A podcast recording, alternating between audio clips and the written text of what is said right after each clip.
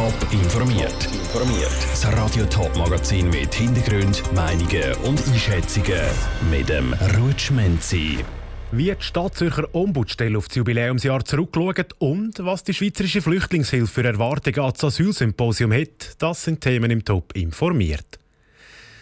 Vor ziemlich genau 50 Jahren ist in der Stadt Zürich schweizweit die erste Ombudsstelle eingerichtet worden. An der heutigen Jahresmedienkonferenz hat der Ombudsmann Pierre Häusser auf das Jubiläumsjahr zurückgeschaut.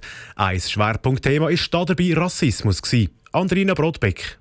Wenn Bürger oder Bürgerinnen dem Staat nicht zufrieden sind oder umgekehrt, ist die Ombudsstelle dafür da, als unabhängige Anlaufstelle eine Lösung zu finden.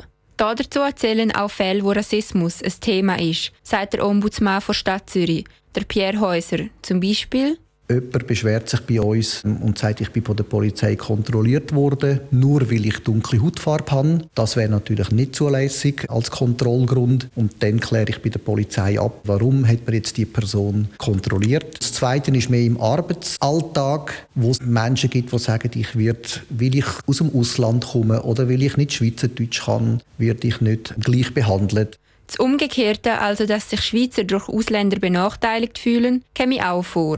Pro Jahr gäbe es ungefähr 10 bis 20 Fälle, wo Rassismus in irgendeiner Form mitspielt. Die Stadt Zürich bemüht sich darum, das Thema sehr ernst zu nehmen.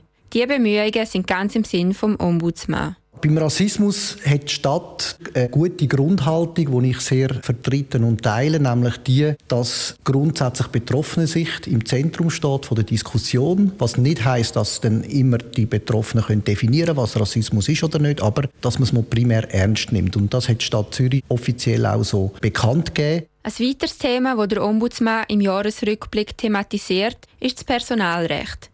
Dort sind nämlich mehr als 50 Prozent von allen Fällen anzusiedeln. Der Personalwechsel sei einer der häufigsten Gründe, die zu Konflikt führen. In den Fällen, wo wir Probleme haben, ist schon der Klassiker der Streit unter Mitarbeitenden in einem Team oder ein Problem mit einem Vorgesetzten. Ein Klassiker ist eigentlich ein langjähriger Vorgesetzter geht in Pension, wo alles immer gut war und es kommt ein neuer, ein jüngerer, der vielleicht neue Vorstellungen hat und das ist etwas, wo immer wieder auch zu Konflikten führen kann. Solche Konflikte versucht die Ombudsstelle zu lösen und den Zusammenhalt vom Staat und der Bürger zu stärken. Andrina Brodbeck hat berichtet. Die Ombudsstelle der Stadt Zürich hat letztes Jahr genau in einem Fall mehr müssen behandeln wie noch 2020. Auch für das Jahr wird ein leichter Anstieg der Fälle und Beschwerden erwartet.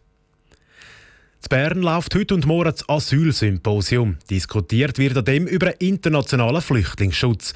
Mit dabei steht dann auch die Direktorin von der Schweizerischen Flüchtlingshilfe Miriam Behrens. Und sie hat gewisse Erwartungen an das Asylsymposium. Aus dem Bundeshaus berichtet Dominik Meyerberg. Während zwei Tagen wird am Asylsymposium zu Bern über das Thema diskutiert. Organisiert wird der Anlass der Schweizerischen Flüchtlingshilfe und dem UNO-Hilfswerk UNHCR.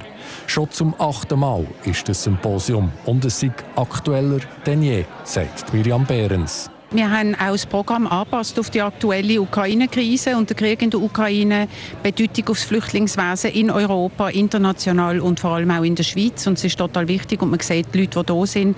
Wir haben etwa 340 Teilnehmer, sind auch super interessiert. Nachdem wir das Symposium wegen Corona zweimal müssen verschieben sind wir froh, dass es jetzt endlich durchgeführt werden kann, sagt Miriam Behrens. Wichtig ist schon mal, dass es ein Ort ist, wo sich die Leute direkt austauschen können, verschiedene Akteure. Wir haben Behördenvertreter hier, wir haben NGOs, NGOs da, zivilgesellschaftliche Organisationen, Kirchen, Richter sind da, dass allein schon der Austausch, gegenseitiges Verständnis kann helfen Im Fokus steht das Schweizer Asylwesen. Das ist im 2019 überarbeitet worden.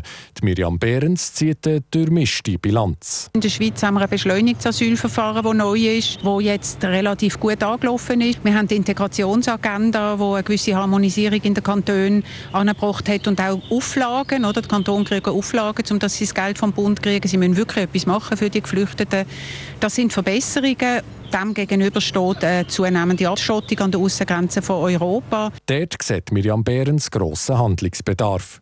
Die aktuelle Situation zeige aber, was grundsätzlich möglich wäre.